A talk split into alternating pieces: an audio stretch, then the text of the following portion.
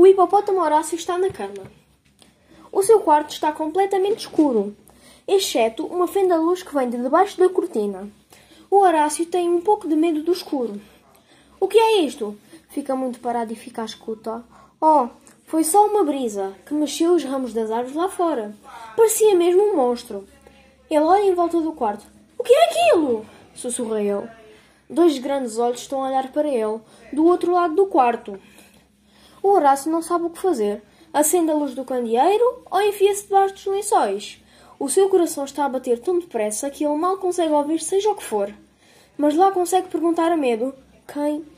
Quem és tu? gagueja o Horácio. Ninguém responde.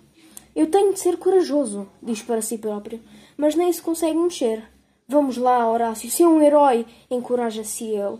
Ele estica o braço e acende a luz. Ufa! Era só o meu urso. A luz estava a fazer os olhos deles brilharem. Respira ele.